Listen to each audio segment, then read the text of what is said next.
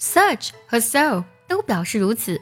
但如果你不知道它们的区别，考试乱填准扣分。今天卡卡老师教你一个口诀，让你秒懂。口诀就是名前 such 形复 so，多多少少要用 so，如遇 little 要留意小用 such，少用 so。我们具体来看这个口诀在讲什么。名前 such 形复 so，什么意思呢？名词前面用 such，形容词副词前面用 so。比如说 a house，它是一个名词，那前面呢我们就要用 such。Such a house，这样的房子。形复 so，形容词和副词前面用 so。比如说 easy，它呢是一个形容词，前面呢就要用 so，so easy，很容易。下一句多多少少要用 so。比如说 many students，many 表示多，所以啊前面就要用 so。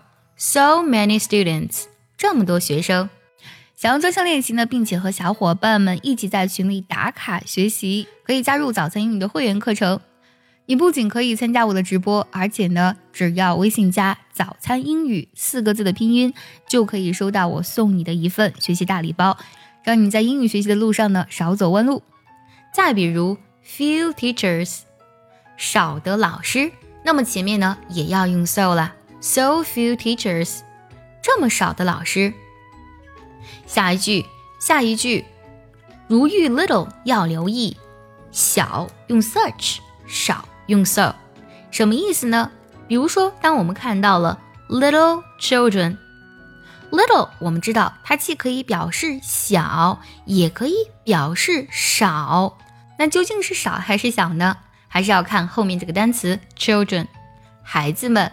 在这里呢，肯定指的是孩子们的年龄小啦，所以呢，我们就要用 such such little children。很多同学说，那为什么不是少的孩子呢？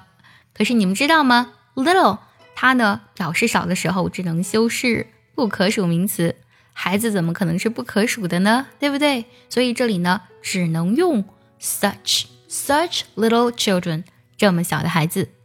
你都学会了吗？学会的话，记得点赞收藏，也可以转发给需要它的人。See you next time，拜拜。